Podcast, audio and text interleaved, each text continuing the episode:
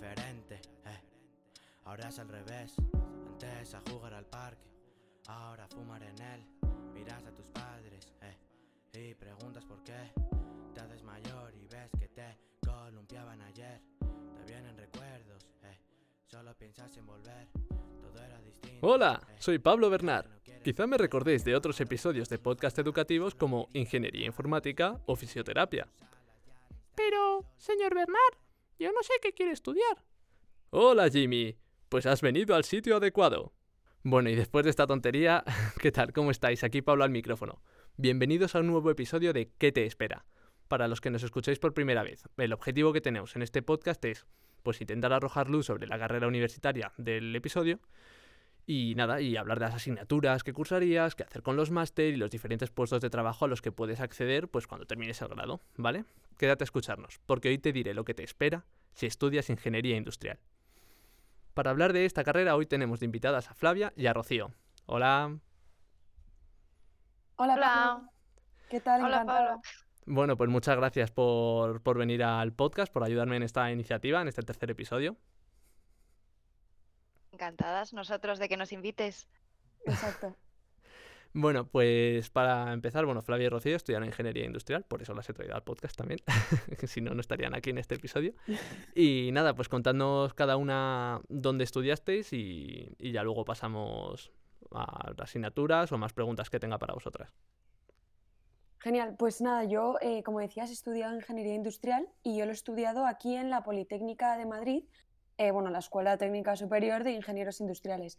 Y he hecho el, eh, lo que es el grado y luego, luego he hecho los dos años de, de máster habilitante, que eso hablaremos más adelante. Uno aquí en Madrid y otro en, en Chicago. ¿Y tú, Rocío? Yo he estudiado en la Universidad Carlos III de Madrid, también en el campus de la Politécnica, que está en Leganés. Y yo en mi caso he hecho la carrera bilingüe de Ingeniería en Tecnologías Industriales. Y mm, yo hice los cuatro años de grado y ahora estoy, eh, mientras que trabajo, estoy haciendo el máster.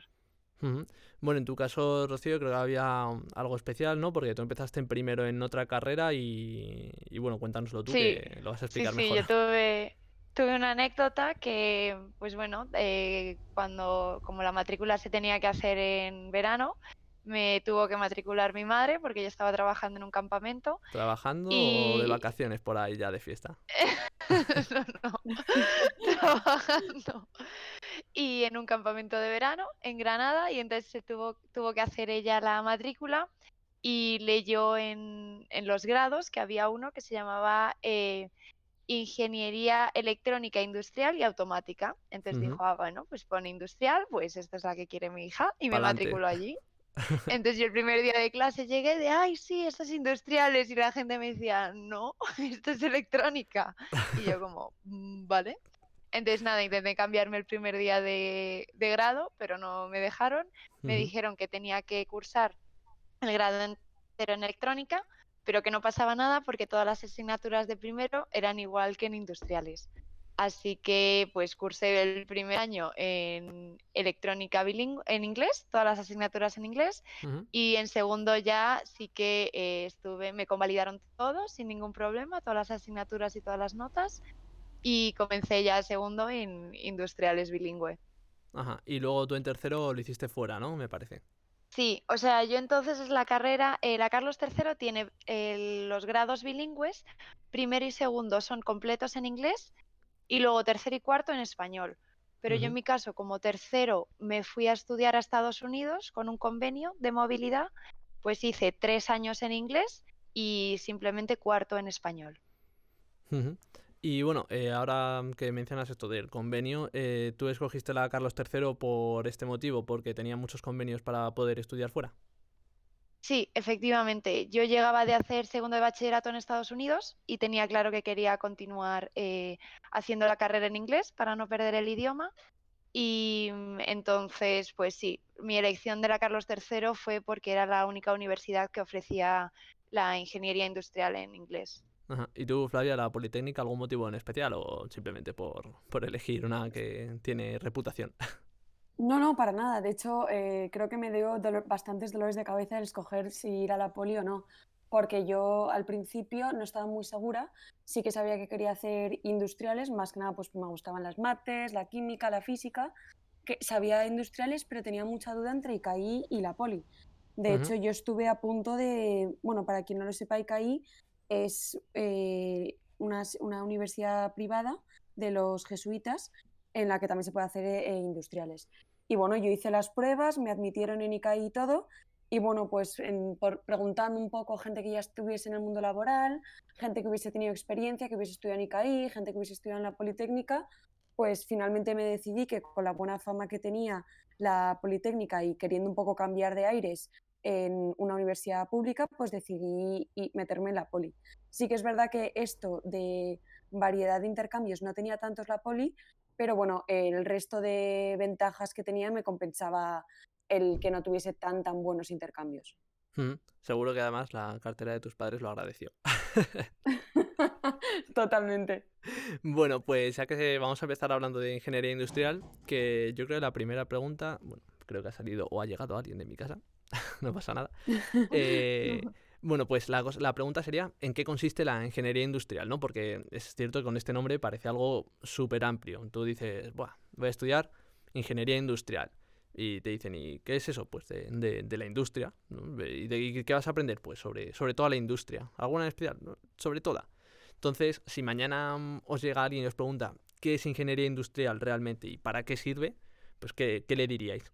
A un oyente del programa, por ejemplo. Empieza tú si quieres, Flavia. Pues yo la verdad que, como estaban justo empezando a decir, yo era en segundo bachillerato pues bastante perdida porque yo decía, bueno, me gustan las mates, la física, la química, eh, ¿qué estudio? Entonces, bueno, pues realmente en el momento de decidirme es que no tenía ni idea de lo que era una, ingeniería industrial. O sea, mm, me lo vendieron como, pues te gusta estudiar, no te importa encerrarte, es una carrera con muchas salidas al mundo laboral, eh, te dan una buena formación general, pues dije, pues nada, aquí de cabeza. Entonces, nada, eh, para todos los que estéis escuchando, si os lo estáis pensando y no tenéis mucha idea de qué es, os animo porque al final eh, lo veis estando desde dentro, que es más que nada una formación para el futuro, pero que como tal yo no tenía ni idea de lo que era la industria, en qué, mundo me iba a meter, ni qué iba a hacer en el futuro. Simplemente que me gustaban esas asignaturas. Bien, ¿y tú, Rocío, qué le dirías a alguien que es ingeniero industrial? Pues la ingeniería industrial es en España la ingeniería más global que tenemos como, como carrera para estudiar, porque te vas, te, te introduce conceptos a lo largo de la carrera sobre seis especialidades, que luego más adelante hablaremos. Entonces, pues te da unos conocimientos eh, muy profundos de la física, del cálculo, y luego además eh, te especializa que hablaremos más tarde, según vas avanzando en el grado, en un campo. Entonces, pues es el ingeniero más completo que puedas encontrar. Vale, perfecto, muy bien. Y bueno, yo aquí he estado haciendo un poco de investigación y si es algo que está sonando mucho. Y además, en mi caso, bueno, eh, cuando mi hermano, uno de mis hermanos estaba buscando qué carrera estudiar, eh, se estaba pensando en ingeniería industrial y mi madre estaba muy insistente en que no, mira esta que se llama organización industrial, que es mejor, que es que sirve de mucho. Entonces, ¿sabríais decirme cuál es la diferencia entre organización industrial e ingeniería industrial? Mm, Rocío, empieza hablando tú, que antes ha empezado Flavia. Sí, pues eh, la ingeniería industrial em, aprendes conocimientos de muchos campos, de eléctrica, de energías, de materiales, de mecánica, también de organización industrial, ¿vale? Entonces, el ingeniero industrial eh, adquiere todos esos conocimientos, mientras que el ingeniero de organización industrial adquiere solo los conocimientos de la rama de organización industrial, que es una de las ramas que hay dentro de la ingeniería industrial, ¿vale? Se especializa ya desde, desde el inicio en, todo el campo de la organización industrial, que es más enfocado a, la empresa, a, la parte económica y más de organización. Ajá, o sea, si te entiendo bien, eh, organización industrial ya es una de las especialidades que tienes para hacer cuando haces ingeniería industrial y te toca especializarte el último año o lo que sea. Efectivamente. Sí, de hecho, em, bueno, eh, no sé si lo sabíais, pero eh, todas las especialidades, que como decía Rocío son seis, todas tienen, por así decirlo, su grado aparte. Es decir, tienes pues Ah, ingeniería industrial especializado en organización, pero ahora ha salido el grado de organización. De hecho, creo que, por ejemplo, en la Poli, la primera promoción que hubo fue un- empezó en 2015, si mal no recuerdo. Y bueno, pues lo mismo, por ejemplo, te pasa con el grado de ingeniería química, que eh, aparte de ser una especialidad dentro de industriales, también es un, un grado aparte. Entonces, yo esto os diría que si solamente lo cogéis si estáis 100% seguros de que realmente queréis hacer esa especialidad.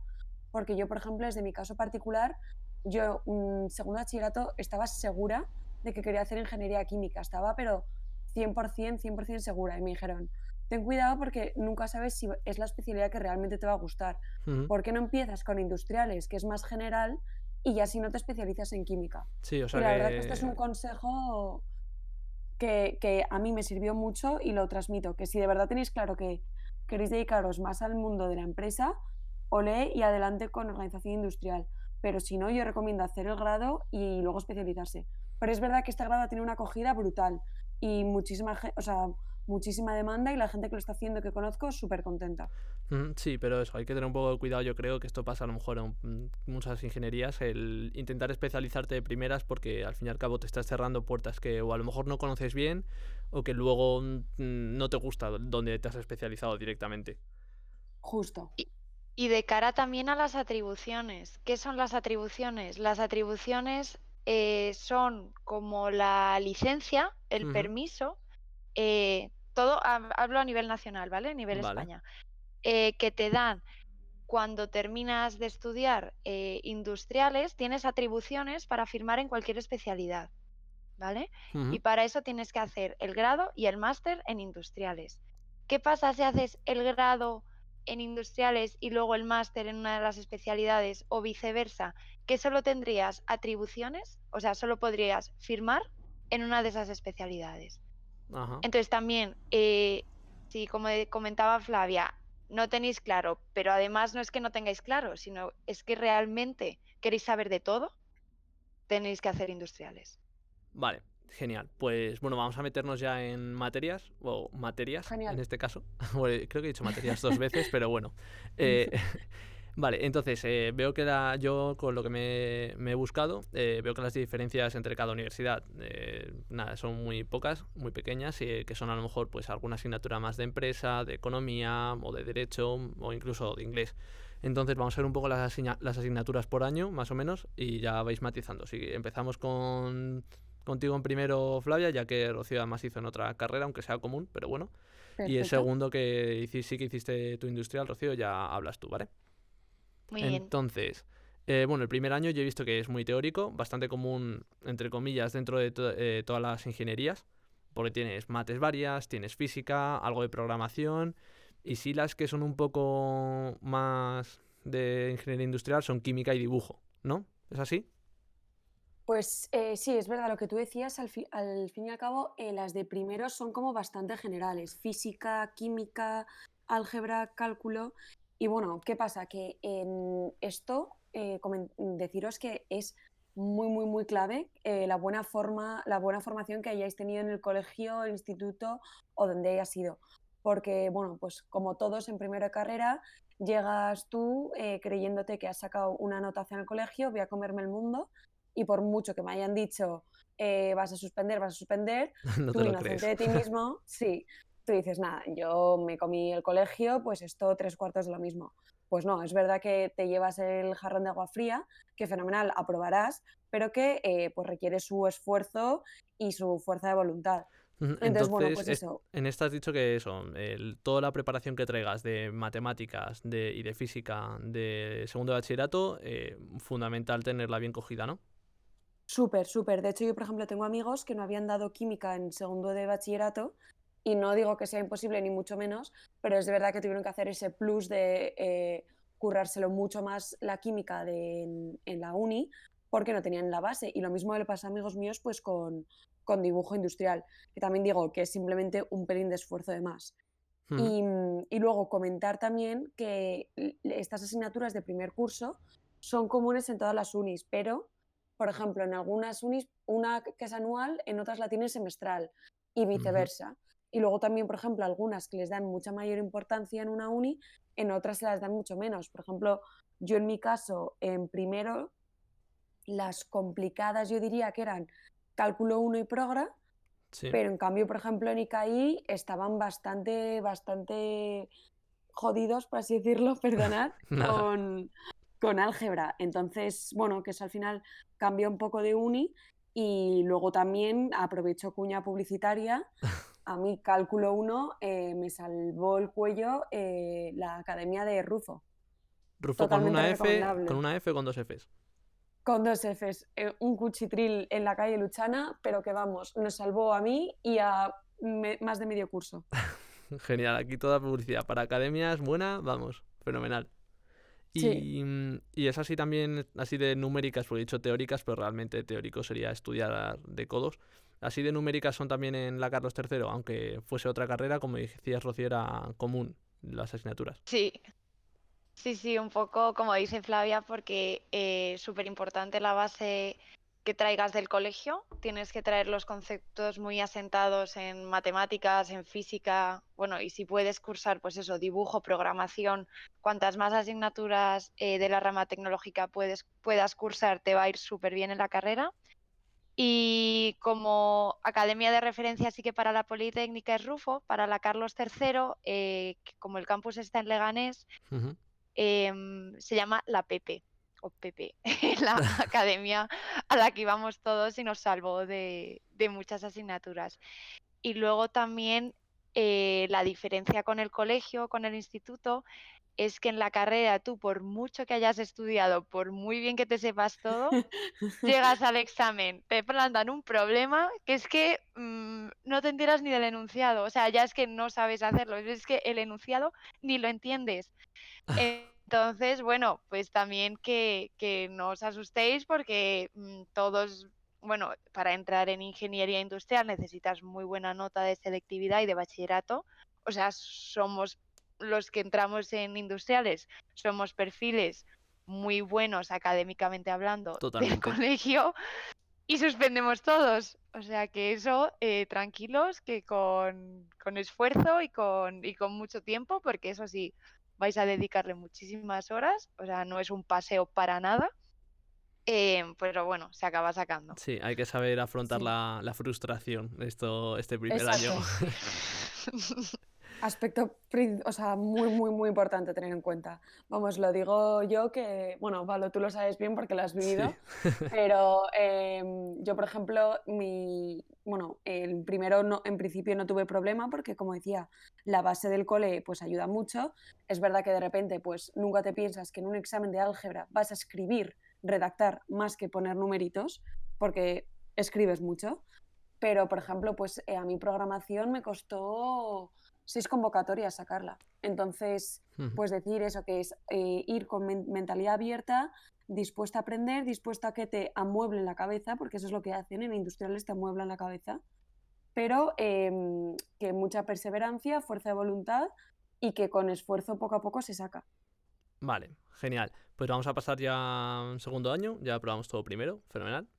Eh, entonces vamos a, segundo. Y por lo que he visto, eh, cogen cada asignatura de la física y, se independiza, cosa que también debería ir pensando en hacer yo, pero bueno.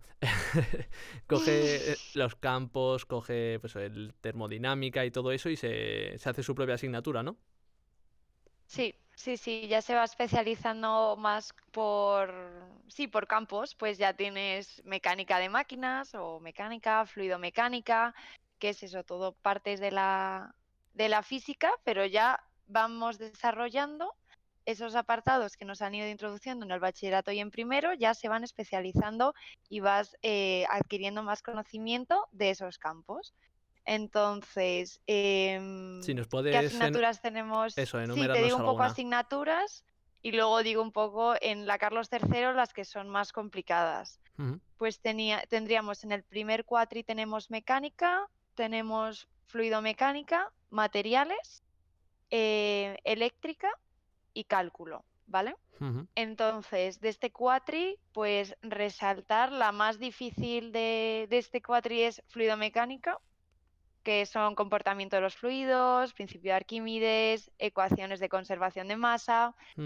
Y esta es bastante, bastante complicada por el tema este que os digo, que por mucho que estudiéis y que os hagáis exámenes de otros años y apuntes de otros años, luego te plantan un problema en el examen. A nosotros nos pusieron, por ejemplo, eh, la estrella de la muerte, porque luego son muy frikis Qué también los bueno. profes. Sí, sí, sí. Y, y un problema, pues un poco, pues para, sí, para calcular temas que hayas vi- estado viendo en el, en el temario, pero que te descoloca un poco. Vaya, de, de estos de que se llama de idea feliz, ¿no? De a ver qué se te ocurre Totalmente. para, para resolver esto. Hacía tiempo que no escuchaba el Idea Feliz. Sí.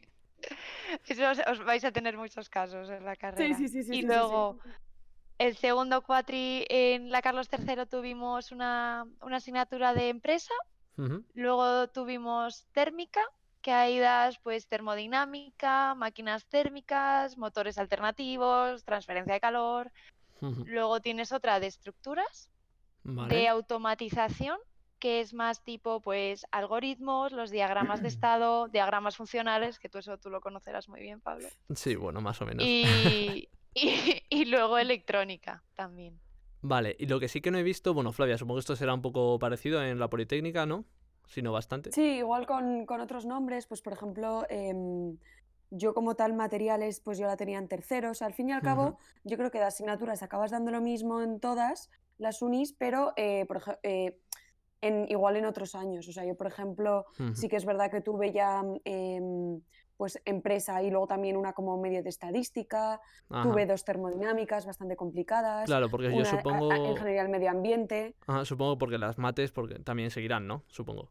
Sí, siguen Sí. con ampliación de cálculo y E2, que son ecuaciones diferenciales para mi caso.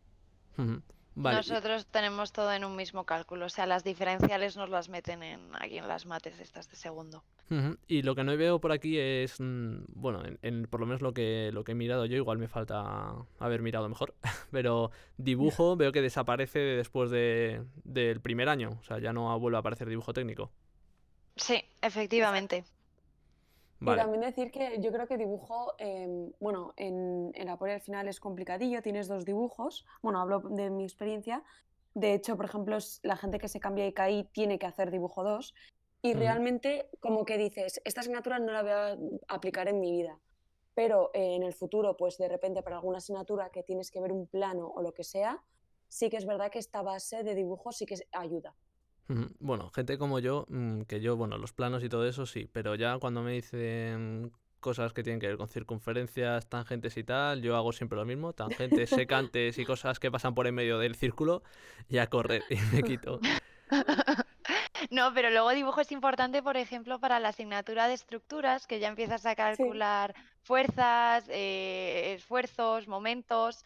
Ahí también luego vas a tener planos en la asignatura de estructuras. Exacto. Vale, o sea que aquí, aun por mucho que desaparezca, no hay que olvidarla porque luego va a ser de ayuda. No, sí. Vale, pues sí, eh, seguimos con el tercer, con el tercer año, Flavia, te toca a ti. eh, que parece, vamos, según mi punto de vista, igual es otra cosa, parece que la química vuelve a aparecer más en pantalla, por así decirlo. Sí, bueno, comentar que yo creo que tercero es sin lugar a dudas el peor año. No os quiero desanimar ni muchísimo menos, pero Si ya tercero llegas Sí, y no te desanimas, bien. sí, si estás aquí, eh, si estás ya en tercero, ya lo tienes todo hecho, pero un esfuerzo extra vas a necesitar. Sí, Y sí, sí, de bueno, acuerdo, estoy con Flavia. en, en química, la química aparece pues llamándose de otra manera. Tienes mecánicas de fluidos, que decir que a mí, por ejemplo, esta me encantó. Eh, tienes transferencia de calor, pero luego también tienes otras que dices, ¿qué es esto? O sea, tienes, por ejemplo, fabricación, uf, que a mí esa me, se me hizo bastante bola de intensita. Luego tienes de repente resistencia de materiales, que esa mucha tela.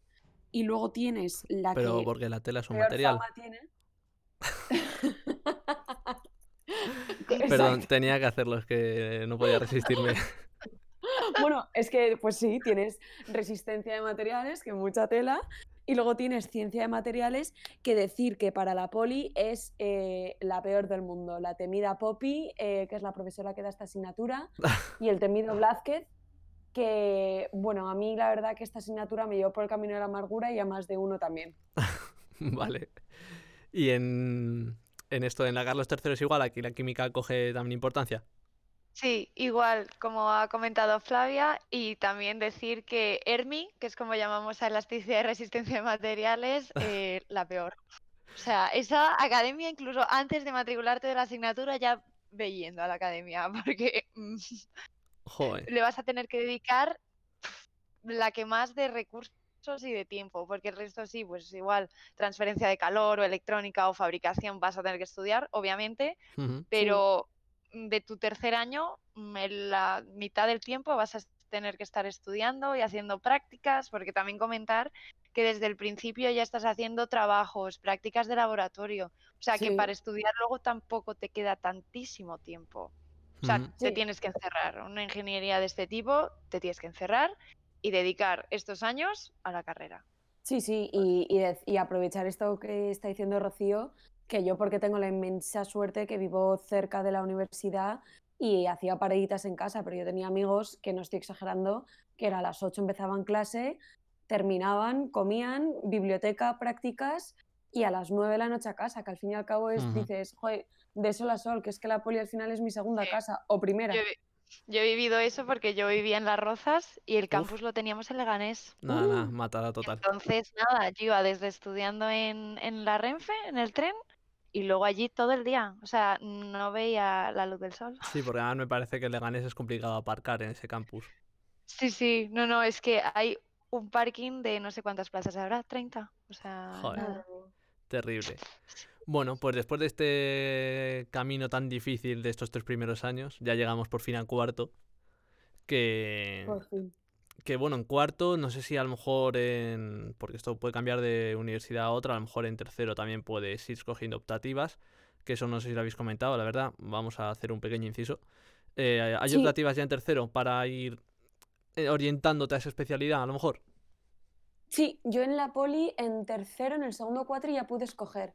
Es verdad que lo único que diferenciaba era eh, las mates, que eran las mates de especialidad, y luego una asignatura optativa que era pues enfocada a la especialidad que tú hayas escogido. Entonces yo, por ejemplo, que escogí técnicas energéticas, la asignatura que yo di era, ay, ¿cómo se llamaba? Era estructura de la materia. Que hay, suena muy raro, pero pues das pues aspectos un poco relacionados con el mundo de la energía que si tema pues protones, neutrones, eh, das cosas de nuclear, das cosas de renovables. O sea, pero en tercero... Pues un poco iniciación. Ajá, pero en tercero lo que dices... Cuatri? El segundo cuatri, que coges una asignatura que, que, te acerca a esa especialidad, pero no es la cuando escoges definitivamente la especialidad, ¿verdad? Es verdad, que, o sea, sí que en principio la especialidad que coges en tercero es la que vas a hacer en cuarto y la que vas a hacer en el máster. Pero que en el caso de que cojas en tercero Em, pues por ejemplo, yo que hice técnicas energéticas, en el caso de que en tercero yo esté cursando las mates de energías y esta asignatura de especialidad, no quiere decir que el año que viene no te puedas cambiar. Sí que es verdad que eh, no te van a convalidar las mates ni la adaptativa, entonces que no es una, no es una cuestión de vida o muerte, pero ten en cuenta que si escoges mal, al año siguiente vas a tener que, eh, que repetir la asignatura de la optativa a la que te has cambiado. No sé si me he explicado. Sí, sí, sí, vale. Muy, me parece bastante interesante saber esto, porque a lo mejor la gente dice, ah, no pasa nada, luego en cuarto ya me cambio y de repente se encuentra con dos asignaturas más que parece una chorrada, pero, pero son exámenes de más. No, no, no es ninguna chorrada. Dos es ya es mm, carga de trabajo. Es mucha carga, sí, sí. Sí, sí. Vale, bueno, pues ya vamos a ir ahora al cuarto año, que ya es mm, donde te especializas definitivamente. Eh, por lo menos en... Como entiendo que funciona por lo que he visto en la Politécnica, eh, vas a empezar tu Rocío, pero bueno, hablo así como lo tengo en la cabeza estructurado. En la Politécnica lo que haces es coger la especialidad y te dan un, ya el paquetito de, de asignaturas definidas para lo que vayas a, especializarte. Y creo que en la Carlos III eh, escoges optativas y esas optativas te dan la especialidad o lo estoy explicando mal, Rocío. Sí, bueno, en la Carlos III te especializas en, eh, en cuarto, ¿vale? Tercero todavía son asignaturas generales para todas las especialidades, ¿no? Por decirlo así. Y en cuarto ya es cuando te especializas. Entonces tienes que elegir en el primer cuatrimestre tres optativas y en el segundo dos optativas. Pero estas optativas en la Carlos III, a lo mejor como tú en cuarto tienes que elegir cinco, a lo mejor la universidad mm, tiene seis, o sea que siempre hay una que no vas a cursar. Oyentes, si estáis escuchando esto, pues ha pasado el chatarrero. vale, pues sí, sigue diciendo, estabas diciendo que hay como cinco optativas o seis. Optativas, sí. O sea que puedes elegir. Básicamente resumen que, que tienes más para elegir que las que luego vas a cursar. ¿vale? y, lo que comentaba Flavia, o sea que es importante eh, ya un poco tener la idea de en qué te vas a especializar, porque si no, mm, en tu título no va a contar la especialización y lo que comentaba por antes en, al inicio del podcast de las atribuciones luego para firmar, pues igual mm, no te va a servir mm, para nada. Así que sí que es importante, ya en cuarto ya tenemos la cabeza bastante en nuestro sitio y hay que elegir con cabeza y bien.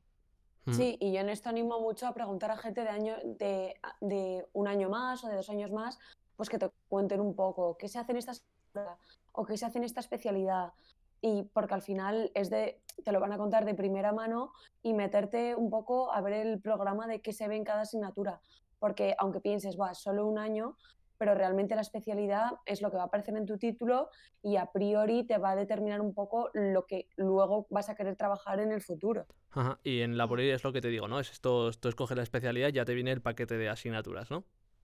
Sí, exacto. Vale, genial. Si hay alguna común eh, y, luego tienes las tuyas de, especialidad. Vale, pues muy bien. Eh, bueno, ha sido, son cuatro años de carrera, ya hemos acabado aquí con las asignaturas y antes de pasar a la siguiente sección, eh, que sería el máster, a la gente que no que decida no hacerlo o, pensárselo al menos. Entonces, ¿diríais que sales preparado al mundo laboral directamente? Y, Pablo, yo no sé si querías comentar, pero em, igual podemos decir un poco las especialidades. Se me había olvidado por completo. Mil gracias. Sí, es importante. Porque es que no sé si tenemos las mismas en la Carlos III que en la Poli. Yo creo que sí.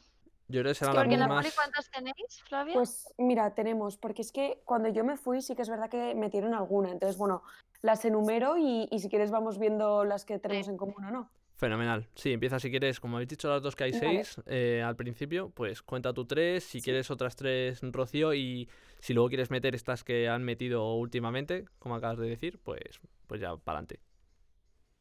Vale, perfecto. Pues mira, yo en primer lugar pensaba comentar eh, técnicas energéticas porque es la que hice yo. Y bueno, deciros que mm, a mí esta pues me encantó. Eh, ¿Y qué estudias? Pues estudias tanto por una parte em, pues transferencia de calor, estudias más a fondo tema de energías renovables, pues paneles, energía eólica.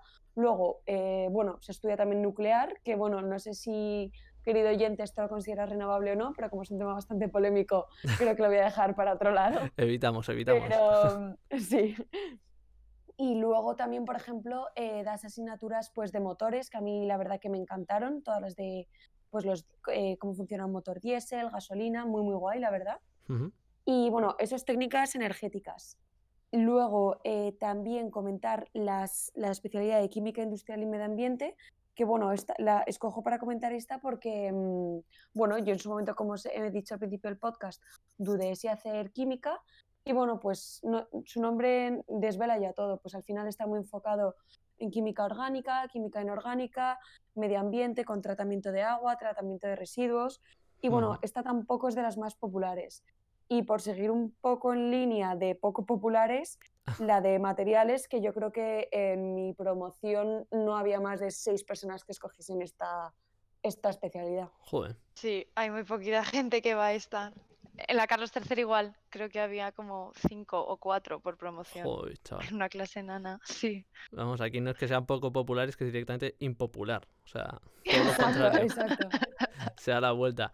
Porque esto, esta de materiales que son así, pues directamente, materiales que es más enfocado a construcción o, o no necesariamente a todos los materiales. Aquí hay mucho de química también, Pablo. O sea, aquí tienes polímeros, tienes compuestos, ensayos de materiales, sí, claro, también temas de calidad. Mm, realmente para fabricación de... cualquier cosa también es necesario, totalmente. Sí, todo. Sí, y luego de repente igual te tienes que aprender un listado de memoria de el acero corrugado de tal aleación de no sé cuántos, es acero para barcos, o sea, es intenso. A ver, a ver, cuéntanos un poquito más de ese acero coli arrugado, como decías. Corrugado. Madre mía. Bueno, aquí, de que si eh, el acero inoxidable realmente está oxidado, o sea, de verdad que es muy intenso. Ya, ya veréis, ya, ya, ya, lo- se en el apasionante mundo de los aceros. Y de hecho, Pablo, eh, ahora que lo decías, en la policonstrucción es otra especialidad aparte, ¿eh? Ajá, de vale. De estas que has dicho que han metido. Ah, dentro de materiales. No, no, no, materiales y construcción son dos totalmente distintas. Vale. o sea, perdón, que ya, ya he dicho cuatro. Vale, pero bueno, ¿es, de, ¿es que una parte o es una de las que han metido nuevas que decías? No, esa una parte. Vale. Bueno, pues si quieres, sigue tú con las dos que te ha dejado Flavia o si quieres comentar también. Vale, no, o hay más. Porque Vale. yo esta, estas que ha dicho Flavia de química y construcción en la Carlos III no están. Eh, sí que está la de técnicas energéticas y materiales. Y luego otras, termino ya con otras cuatro. Así rápidamente eh, está la de automática y electrónica, Vale. que es todo el tema electrónico, ¿vale? Pues robótica, mm, simulación de sistemas dinámicos, Circuitos. electrónica tanto industrial, digital, ¿vale? Ujú. Todo esa parte. Luego la parte de eléctrica, que serían pues líneas eléctricas, circuitos magnéticos. Aquí también he visto que la, la asignatura de eólica y fotovoltaica, que no sé si iría mejor en energéticas, pero bueno. Bueno, Y Bueno, sí, al final esto va conectado a la red, entonces... es que claro, un- luego al final como genera electricidad, pues Exacto. Yo es que como mi mejor amiga de la uni hizo esta especialidad, al final nos compenetrábamos mucho. A mí me gustaba la parte de generarla y a ella pues la parte de distribución. o sea, estas dos asignaturas, de hecho, o sea, estas dos especialidades a veces eh, compartían asignaturas. comparten. Sí. Vale, vale. Y luego quedaría pues la de mecánica de máquinas y estructuras, que esa yo no sé si en la Politécnica separan la parte de estructuras y es la de construcción, porque ahí sí que es tipología estructural, eh, cinemática y dinámica de máquinas, dinámica estructural, entonces esa no sé si en la Politécnica se llama construcción. Sí, tenemos por la construcción y luego mecánica aparte. Vale. En la Carlos III la juntan, ¿vale? Vale. Eh, se juntaría la mecánica y las estructuras. Y luego la que yo hice, que es eh, ingeniería de organización. Que como has dicho antes, lo de tu hermano, que no sabía si organización y tal, pues es una de las ramas de industriales y yo es la que hice Vale. en cuarto. Y esto consiste Que ahí más. tienes, pues ahí consiste en todo el tema de gestión, gestión de la cadena de suministros, gestión empresarial, mucho de estadística y pues también modelos y métodos cuantitativos, o sea, mm, muy, todo muy estructurado, pero más con enfoque a, a tema empresarial, tema pues fábricas o cómo se gestionan todos los recursos. Ajá. Vale, entonces vamos a enumerar una vez más aquí solo la. Solo de nombre, al menos, las, especial- las especialidades, ¿vale? Entonces hemos dicho Sí, organización industrial, sí. técnicas y energías de renovación. Técnicas energéticas, sí. Energéticas, sí. Vale. eh, luego teníamos eh, química, Sí, mm, eléctrica, sí, eh, materiales, que es la, la impopular. sí. Y se me está olvidando una que es. Electrónica. Electrónica también. Vale, y la de, y la automática que has dicho tú también, ¿no, Rocío? Exacto. Que es ¿Esa está junta? es la misma. Sí. Vale. Vale, ¿me he olvidado alguna? luego, Sí, la de Sí. máquinas y la de estructuras y construcción. sí, Vale, o sea Y que realmente, estas- realmente no son seis como tal, solo que puede variar. Salen más. Salen más, ¿no? Sí. Siete, ocho, a lo mejor no- salen. sí. Por Y luego en la poli han diferenciaciones. metido, sí, en la poli han metido dos nuevas que son sistemas y estructuras inteligentes, como más para datos y tal, y luego otra que se llama matemática industrial. Vale. Estas de hecho no existían cuando yo terminé. Bueno, hace nada que acabo de salir, pero las- es bastante reciente. Vale, vale. Bueno, pues al final con lo nuevo que hay te sale a lo mejor nuevo 10, no es que no sepamos contar, es que habíamos contado un poco con las básicas a lo mejor. Eh, Sí, vale, con las de toda la vida. Sí, de todas maneras en cada universidad es un poco un mundo. Por ejemplo, luego en ICAI las únicas que tienes son em, la de Hay dos, creo, ¿no? sí, exacto, mecánica y electrónica solo tienes. ajá, vale. O sea que está más limitado. Vale, bueno, pues ya que hemos comentado todo esto durante un buen rato, llevamos creo que casi 40 minutos de podcast, Vamos a hacer un pequeño descanso, vamos a cambiar de tema por completo, ¿vale? Os voy a hacer una pregunta que Vale. no tiene mucho que ver, bueno, po- mucho no, no tiene nada que ver con el, con el mundo de la ingeniería industrial. Y a lo mejor no es una bien. pregunta tan divertida como podría ser la de fisioterapia el otro día o tan curiosa. Es un poco más profunda, pero bueno, eh, es para cambiar de tema. Pablo. Vale. Miedo. Bueno, pues a ver, últimamente, sobre todo con la pandemia, hay muchas malas noticias en el mundo, ¿no? Entonces esto hace un poco difícil pensar, pues, que estemos progresando a lo mejor como humanidad, ¿no? Entonces os quería preguntar, sin contar las vacunas, ¿sabríais decirme algo que os haga optimistas respecto al futuro? Ya sea una noticia que hayáis leído a lo mejor recientemente o algo dentro de vuestro propio sector. O sea, yo, por ejemplo, algo que me hace pensar que estamos progresando como humanidad es este cuidado que estamos aumentando, ¿no? De la fauna y la flora de cualquier, de cualquier sitio y la lucha, pues a lo mejor, pues contra estos laboratorios de cosméticos que, que probaban en animales, que bueno, esto también es un tema un poco polémico, pero bueno, yo en el caso de los cosméticos estoy, sí que estaría en contra de, de probarlo con animales. Eh, pero bueno, contadnos vosotras, eh, ¿qué, qué pensáis vosotras que, otra vez vosotras, mm, que hay, por qué está progresando la humanidad? Pues eh, bueno, la verdad que a mí me pillas un poco con esta pregunta, pero bueno, pues por seguir un poco la línea de lo que estás diciendo tú y aprovechando que al final estamos hablando de ingeniería y todo, y salías al mundo laboral, pues yo, em, yo estoy trabajando en el tema de renovables, en concreto en autoconsumo, y la verdad que veo con bastante esperanza el tema de em, cómo la sostenibilidad cada vez adquiere mayor peso en la sociedad hoy en día. Es decir, que está casi todo el mundo pues mucho más mentalizado de, eh, pues tanto, por ejemplo, la industria de la moda con lo contaminante que es, pues intentar apoyar su granito de arena y que todo lo que consumen provenga de energías renovables.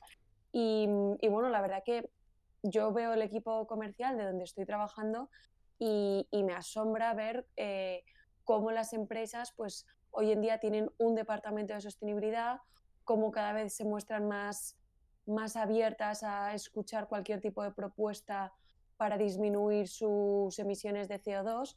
Entonces, bueno, pues me motiva bastante ver cómo em, el tema del cuidado del, del medio ambiente cada vez es algo que aparece en el día a día de, de todas las empresas. Mm, Sí, a Yo un mí, poco esto. a mí algo que me ha- o sea, que de lo que has dicho ahí que me gusta bastante es el, en el tema de la moda. Están saliendo últimamente y cada vez más eh, o líneas dentro de las propias marcas más grandes o salen marcas nuevas que utilizan materiales reciclados, que fabrican su ropa a través de, pues eso, de botellas de plástico, cosas así, que me parece una iniciativa bastante chula y además son, aunque son normalmente marcas de ropa así más caras o esas líneas dentro de marcas grandes, son ropa, la verdad, bastante bonita y, y pues eso, con ese mensaje detrás, ¿no? Sí, exacto. A mí la verdad que todas estas iniciativas me gustan un montón y me parece que, em, bueno, pues mucho mejor, bueno, es que al final igual me estoy eh, desviando un poco, pero mucho mejor invertir en, en algo con, que tiene mucho más, pues, que apoya los principios que a mí me Sí, gustan con más responsabilidad que social, ¿no? tomar, exacto, porque también es verdad que es muy fácil intentar vender el concepto, pero luego hay muchas empresas que venden una cosa y hacen completamente todo lo contrario.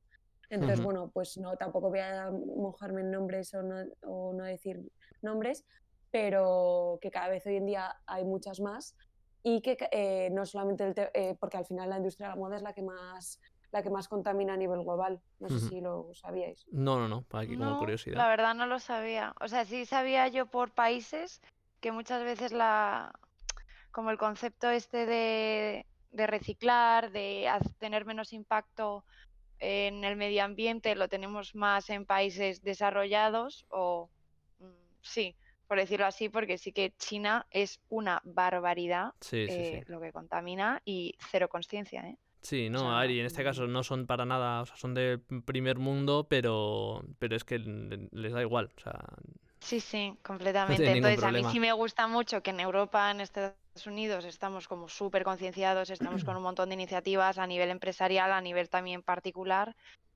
pero al final los grandes gigantes son los que tienen que aportar porque Sí, las sí. Millones de toneladas es que no son comparables a lo que vamos a hacer aquí en España. Por ejemplo. Sí, sí. Y bueno, ya que has Es que saltado. somos una hormiguita. Sí, Sí. y ya que has saltado aquí, Rocío, bueno, cuéntanos tú qué, qué piensas que te hace optimista respecto al futuro de la humanidad. Pues yo en respecto al futuro de siguientes generaciones, eh, lo que más optimista me hace es un poco la figura de la mujer en el, en el campo industrial, en el campo tecnológico, porque es algo novedoso, es algo que, pues, por ejemplo, nuestras abuelas mm, ni se lo planteaban, o sea, en las universidades eh, de ingeniería, de arquitectos no había mujeres, o si eso, yo me- mis compañeros de trabajo me dicen, sí, mi promoción se llamaba por el nombre de la única chica que había en clase.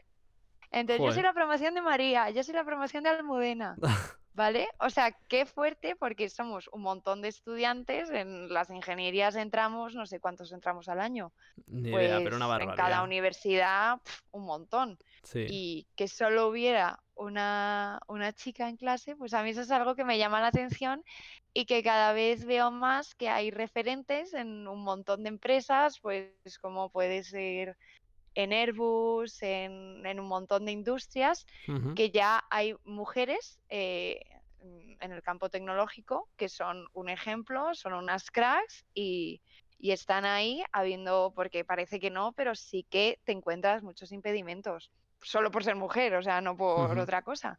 Y yo es algo que estoy súper optimista, que estoy muy contenta, que cada vez veo más niñas que van al bachillerato tecnológico, que eso se traduce con más chicas accediendo a, a carreras tecnológicas y, y ya en todos los ámbitos, también de programadoras, de teleco, de industriales, de arquitectos, o sea, es que de todo. Sí, porque además eso que dices mm, del matizas lo de tecnológico, porque a lo mejor sí que en medicina, enfermería y cosas así, que también son obviamente ciencias, sí que hay Hmm. más mujeres o el ratio no es tan elevado de hombres con respecto a mujeres, pero, Sí, incluso pero yo en creo que hay muchas más mujeres, ¿eh? sí, muchas Pero veces en también. farmacia, en, en medicina y todo, es- son casi todo mujeres. Pero bueno, pero es cierto que eso en tecnológico es, vamos, terrible la diferencia. Pero, pero sí, lo que comentas, está aumentando cada vez más mujeres y, y es algo muy bueno porque además ofrecen un punto de vista muy necesario. Sí, sí, sí. Así que muy bien. Bueno, pues vale, pasando ya de esto, muchas gracias por vuestras respuestas. Además, habéis, esta- habéis estado bastante rápidas. Eh, entonces, bueno, vamos a pasar al tema del máster, ¿vale? Que esto es algo muy importante, creo, en esta carrera. Y lo primero que os quería preguntar, eh, bueno, os voy a hacer yo creo las dos preguntas directamente, que es, mm, ¿hacer el máster aquí es obligatorio, opcional o recomendable? ¿Y hay varias posibilidades o es el mismo, pues, por ejemplo, el habilitante para todos?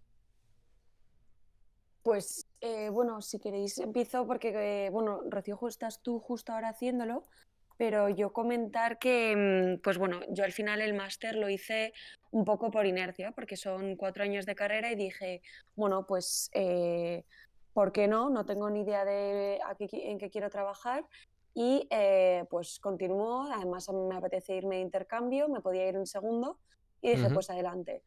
Y, mm, y sí que es verdad que es algo que no puedo haber agradecido más, porque el, el máster habilitante lo que hace es, comparándolo con las antiguas licenciaturas, si solamente haces grado, te quedarías con el título como de ingeniero técnico. Y si haces el máster, serías ingeniero superior.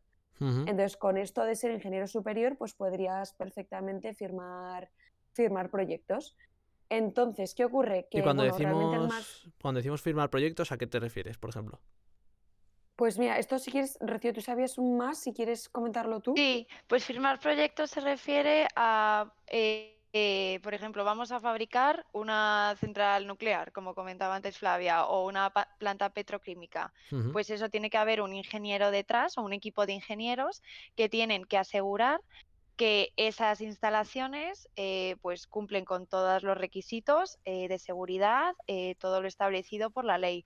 Entonces, los ingenieros industriales, junto con los arquitectos, somos eh, el tercer gremio que tenemos em, ¿cómo se dice? Asesoramiento profesional, o sea, están el gremio de los abogados, el gremio de los médicos y luego los ingenieros y arquitectos. Entonces, eh, tenemos eh, potestad legal para firmar este, esto que llamamos proyectos, que puede ser eso, pues una planta fotovoltaica, una petroquímica, Ajá. un- no sé, una central nuclear, ¿vale? Estos Vale. son lo que serían proyectos. Y tú has dicho, Flavia, que en tu caso agradeciste mucho hacer el máster. Tú, Rocío, has dicho, Flavia, eso, que estás haciéndolo ahora el máster. Entonces, em, lo que os he preguntado antes, ¿es opcional, obligatorio o recomendable? Y como segunda pregunta, además, que se me, lo acabo de pensar, ¿recomendaríais hacerlo según terminas la carrera? ¿Mejor trabajar primero y luego hacerlo? ¿O cómo? Pues, A eh, ver, sí, bueno, todo yo, Rocío. Vale, eh, di- eh, no, pues yo, eh, en cuanto a las tres de opcional, recomendable, obligatorio, obviamente nada es obligatorio, nadie te va a obligar a hacer nada, pero sí, muy recomendable, ¿vale? Dejémoslo ahí, porque nadie te va a poner una pistola en la cabeza para que hagas el máster, o sea, eso ya depende de cada uno. Yo en mi caso tuve la oportunidad de empezar a trabajar cuando estaba en la carrera y, y por eso no, no empecé a hacerlo directamente, ¿vale? Porque ya me surgió una oportunidad laboral muy buena y, y no la puedes dejar escapar, que eso también es importante, ¿no? Sí. Cuando, ya entréis en el mundo laboral hay que estar atento a las oportunidades y, y estar espabilado. Entonces, yo ahora sí que me he encontrado con que no puedes a lo mejor desarrollar algunas funciones si no tienes estos estudios superiores. Entonces, mm, sí, y, y si puedo recomendar yo algo en base a mi experiencia profesional es que eh, según terminéis el grado os metáis por un poco la inercia del hábito de estudio, ¿vale? ¿Tú, Flavia, piensas igual? Sí, y, y yo por, por mi parte digo eh, totalmente, o sea, eh, como decía Rocío, no obligatorio, pero súper, súper recomendable. Yo, eh, ¿qué pasa? Que me vino muy bien el hecho de eh, hacerlo todo seguido, porque como otra vez, no quiero repetirme, pero como decía Rocío, no pierdes el hábito de estudio. Ujú. Eh, pero sí que es verdad que, por ejemplo, tengo varias amigas mías que terminaron el grado, se les atragantó un par de asignaturas y tuvieron que hacer un año entero con esas dos asignaturas y pues ya trabajando. Es verdad que una vez que te metes en el mundo laboral, pues es muy apetecible ya quedarte ganando tu dinero y dices, uff, pues ahora ponerme a tener que a tener que estudiar otra vez se me hace un poco de bola. Sí. Pero em, yo os animo a no dejarlo para, para más adelante porque luego hay que tener mucha fuerza de voluntad para ponerse a estudiar y si no, que pues en eso os lo, os lo puede corroborar Rocío, me imagino. Sí, porque luego ya tienes toda la carga del trabajo, que, que, ah, bueno, tú tienes tu horario, pero hay veces que surgen problemas y tienes que te quedarte más, y luego tienes todas las clases, todos los exámenes, todas las prácticas, o sea, mm, es complicado, que si solo estás haciendo el máster. Ajá. Y vale, y por responder una, la pregunta que, que he hecho antes, eh, solo existe, bueno, existe el máster habilitante, que entiendo que será para todos los ingenieros industriales, da igual la especialidad, será el mismo, o igual me estoy colando, ¿no? No, así es, así es. Vale. Sí, de hecho es el máster de ingeniería industrial. El primer año es prácticamente todo común y el segundo año te especializas. Eh, y este segundo año es el que yo comentaba que yo me fui a, a Chicago, entonces, pues por ejemplo, eh, no viví las asignaturas que daban aquí en Madrid, pero es verdad que eran bastante específicas. Ajá. ¿Y existe algún otro máster que no sea el habilitante o no? Sí, luego tienes un máster por cada especialidad. Entonces ahí sí que ya los dos años de máster eh, solo vas a dar asignaturas de la especialidad. No vuelves a dar todas las especialidades como harías en primero de máster del habilitante, sino que solo cursas asignaturas de tu especialidad. Vale, ¿y funcionan también como habilitante o no necesariamente? Mm, solo vas a tener atribuciones de esa especialidad si haces el máster de esa especialidad. Vale, No de todas si haces el habilitante. perfecto. Pues creo que ha quedado clarísimo todo de los tema, tema máster, ¿vale? Entonces ya pongamos, hemos hecho ya los cuatro años de carrera, ya hemos hecho también el máster, ya estamos preparadísimos para ir a, a trabajar. Super ingenieros ya. Sí, vale, entonces, supongo que como en todas las ingenierías, hablar de puestos de trabajo o de sitios donde puedes caer es algo muy complicado y más aquí habiendo tantas especializaciones además. Entonces, tampoco creo que no podremos hablar de tampoco de tareas del día a día o cosas así, pero, ¿podríais decirnos algo, no sé, si categorizar o qué le diríais a la gente que se puede esperar a la hora de encontrar un trabajo o qué hacer? Que depende muchísimo de dónde caigas, Pablo. Eh, depende mucho del campo. O sea, yo entiendo que ya si te has especializado, tú vas cuando vas a buscar trabajo, vas a buscar de en una empresa que, que se realicen funciones en base a tu especialidad, pues no tendría sentido que hubieras hecho materiales y te metas algo de, pues no sé, de motores o de o de estructuras. Bueno, de estructuras sí porque está más Sí. relacionado, pero que un poco intentes buscar en función a tu especialidad porque es donde más vas a poder aportar todo lo que has Sí. estado, todo tu esfuerzo y todos tus conocimientos de todos estos años. Ajá. Sí, bueno, yo Y también. Perdona. Nada, nada, no, sí, co- comenta tú, No, Flavia. que nada, yo en esto decir que, o sea, que es verdad que tiene todo el sentido del mundo que la especialidad que hagas, pues eh, luego busques algo relacionado con esto. Pero, por ejemplo, yo hice técnicas energéticas y es verdad que, pues por circunstancias de la vida, trabajo en eso, en el mundo de las renovables, pero que también eh, tuve mucho interés y estuve mirando mucho el meterme en tema de consultoría. Entonces, que tampoco es tan, tan determinante la especialidad que hagas con el trabajo que vas a hacer en el, en el futuro.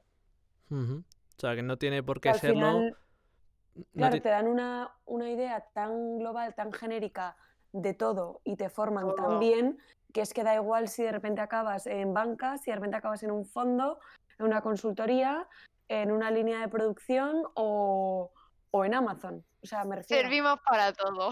Exacto, exacto. Vale, Ah, no. sí.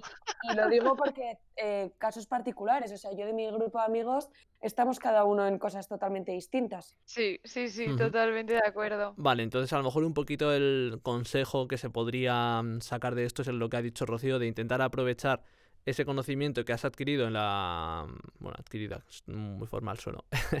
Eh, que has- este conocimiento que, Has ha- obtenido, que has aprendido todo, sí. pues todo lo que has aprovechado en la universidad para y enfocarte a ese sector y pues eso, pues aprovecharlo, ¿no? Sí, sí, sí. Y luego ya en cada empresa pues te enseñarán sus herramientas, sus procesos y, su, y seguirás aprendiendo y seguirás haciendo cursos. El tema idiomas también súper importante. Yo, por Sí. ejemplo, como hice la carrera en inglés, yo el idioma que tenía de tercer idioma era el francés, pero estoy en una empresa alemana. Así que llevo estudiando alemán ya tres años. Joder. Entonces, pues hay que, hay que saber de todo y, y- y nunca parar de aprender. Hmm, Y aquí, bueno, eh, creo que nos hemos saltado sin querer antes eh, la pregunta de si sales preparado al mundo laboral de la carrera, pero bueno, aprovechamos Sí. ya que hemos hablado de máster también. Eh, supongo que esto será un poco como, pues en todas las ingenierías, esto lo comentamos ya en el episodio de ingeniería informática, eh, que a lo mejor lo que más te preparan es esa carga de trabajo que vas a tener y no tanto mm, para esas labores que vas a hacer, ¿no? Dentro de la empresa, que además dices que pueden ser tan diferentes y diversas. Sí, yo diría em, que te preparan pues para la carga de trabajo, para saber ser mandado, para eh, la forma de organizarte. Te- yo creo que te preparan un poco para eso porque, por ejemplo, pues una integral no la vas a hacer en el trabajo, o sea, no, no la necesitas para nada. Pero Ujú. sí que es verdad que, por ejemplo, eh, la propia asignatura de programación no te das cuenta, pero como que te estructura la forma de pensar, el uso de la lógica, em, a cómo gestionar el tiempo. Entonces yo diría que como tal hay muchos conceptos que no vas a tener que poner en práctica, pero que sales muy, muy, muy bien preparado. Yo, por ejemplo, si tuviese que decir algo que echo de menos, pues igual sería un pelín más tema de aspectos económicos, que hubiese, me hubiese hecho más falta. Vale. Sí, de acuerdo. O sea, la- lo que te prepara una ingeniería es para estructurarte la cabeza, te da una disciplina de trabajo muy fuerte, muy, muy fuerte. Una también te da la capacidad de organizarte porque estás acostumbrado a tener mm, 200 millones de prácticas, de temas, de asignaturas, de tutorías, de academias. O Y todo sea, al mismo tiempo. tu capacidad de organización es brutal. Te, te hace, mm, pues eso, multitasking, como se dice ahora. Eh, y también súper importante la tolerancia a la frustración, porque a lo mejor luego en el trabajo vas a tener problemas o que no te salen, que no sabes cómo resolver y, y eres perseverante porque ya has aprendido a esa frustración, cómo gestionarla. Y bueno, creo que en tu caso también, eh, Rocío, porque aquí sí que decía Flavia que muchas de las cosas, no, la gran mayoría, no las vas a aplicar en el trabajo, de lo que te enseñan a lo mejor de física, de química y tal, pero justo en tu caso creo que sí que hay bastantes cosas que aplicas, ¿no? Sí, yo sí que aplico muchas cosas. Yo hago integrales, hago derivadas, hago ecuaciones diferenciales, aplico... Sí, porque al estar, yo soy ingeniera de procesos y, es mucha parte, mucho tema de físico también para entender, bueno, yo mis procesos tienen mucha parte física, luego hay pruebas que tenemos, yo trabajo en una fábrica, hay pruebas que tenemos que realizar que también eh, tienen mucho de mecánica y luego también muchísimo de estadística. Yo eso me alegro un montón de haber dado toda la parte de estadística porque hay muchos estudios de capacidad, estudios de repetitividad que solo das en estadística. Y luego ahora cada vez más tema de datos, que por eso también la asignatura de programación, que en principio mm, yo en mi trabajo era lo que menos iba a utilizar, ahora estamos empezando a aprender a programar y, y yo tengo compañeros de industriales que lo- su profesión es programación de PLCs, o sea que, que de todo hacemos. Sí, que no hay que olvidarse que, que eso, por mucho que parezca que dices, es que ¿para qué voy a utilizar yo una integral? Pues mirad que si estás haciendo industriales, igual tienes que hacer esa integral luego en el Sí, trabajo. sí, nunca se sabe, nunca se sabe. Vale, Yo hoy por hoy, pues... gracias a Dios, no lo has tenido que ver, ¿eh? Vale, bueno, pues antes de despedirnos vamos a responder las preguntas de los oyentes, que os recuerdo que podéis mandarnos vuestras preguntas y sugerencias al Instagram del podcast en arroba que te espera, accediendo a nuestras historias destacadas, o si lo prefieres puedes mandar un correo a que te espera podcast gmail.com. En la imagen del podcast podéis ver cómo se escribe si os ha quedado alguna duda. Entonces, hay una de las preguntas que ya la hemos respondido yo creo bastante bien, que era mm, cómo funcionan los máster habilitantes y para qué sirven. Así que vamos a pasar a la otra, que sería a qué se refieren cuando dicen que es una ingeniería generalista. Vale, pues esta si queréis la puedo contestar yo. Vale, Perfecto. Eh, la ingeniería industrial es una inge- ingeniería que se considera generalista porque eh, tiene dos componentes, esta ingeniería. Tiene el carácter generalista, como comenta el oyente. eh, ¿Y por qué es generalista? Porque adquieres conocimientos profundos de muchas especialidades para aplicarlos en diferentes materias, ¿vale? Pero sí que te forman muy eh, exhaustivamente, muy profundamente, muy, es que no sé cómo utilizar una palabra más, nada, más f- llana, fenomenal. más- con muchísimos conocimientos en, en, en, o sea, en muchas temáticas. Y luego especialista porque en el grado, en cuarto curso y en el máster en segundo, eh, te especializas en un campo eh, que eres capaz de ser el mejor en ese campo. Entonces tiene esos dos componentes, el generalista y el especialista. Genial, pues yo creo que ha quedado respondido. Eh, no sé si queréis aportar algo más, que algo que creáis que se ha quedado en el tintero, que, mm, cre- que se nos oye, bleh, no sé hablar, que nuestros oyentes hayan quedado con alguna duda o algo. Bueno, pues que es una ingeniería muy dura, muy, muy dura. O sea, aquí os estamos un poco pintando la parte bonita, pero que sepáis que, que es eh, que vais a tener que dedicar muchísimo tiempo, muchísimo esfuerzo y que es muy duro. Muy duro, yo seguramente es lo, de lo más duro que he hecho en mi vida, porque luego el trabajo a mí me parece un paseo. O sea, que la gente dice, bueno, verás cuando entres en el mundo laboral, pues yo estoy feliz. Y en la Sí. carrera lo pasé realmente mal. Sí, yo también decir que, mm, que, bueno, al final yo, por ejemplo, cada vez que me llama alguien para preguntarme por industriales, es que me enrollo horas, horas y horas y esto, pues, al final hemos, os- en una hora os hemos contado un poco pinceladas, pero decir un poco de acuerdo con lo que decía Rocío, que es que realmente vas a, vas a tener que agachar la cabeza, echar horas, horas, horas, sacrificar planes, pero que, mm, que si me dijesen que si lo repetiría, pues sí, yo creo que la verdad que, que el esfuerzo sí que me ha valido, me ha valido la pena. Supongo que Entonces, repetirla si, si, si te vas para atrás. No creo que la quieras Sí, hacer otra vez. no, no, no lo tengo en mi lista de cosas pendientes, la verdad. Pero me refiero que repetiría la, la decisión si volviese atrás en el tiempo.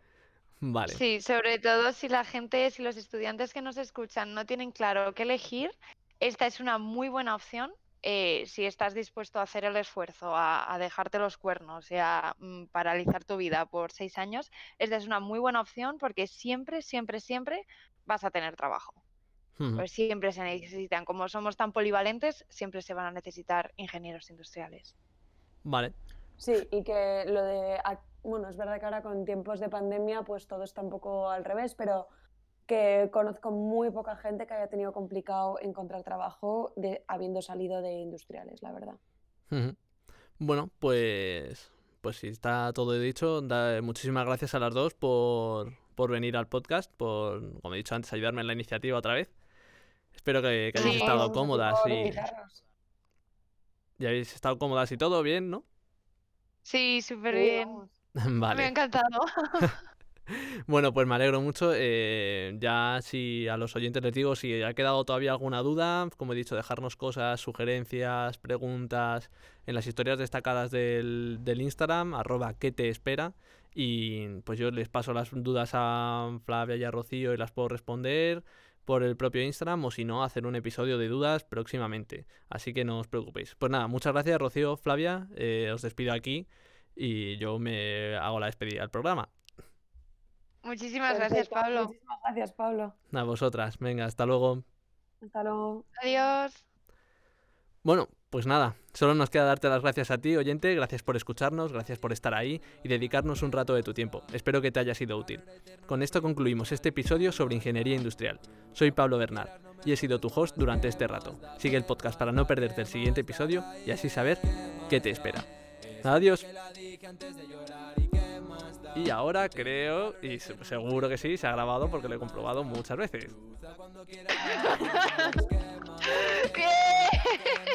¡Ole, ole, ole! Mira, ¡Qué he- he de- emoción!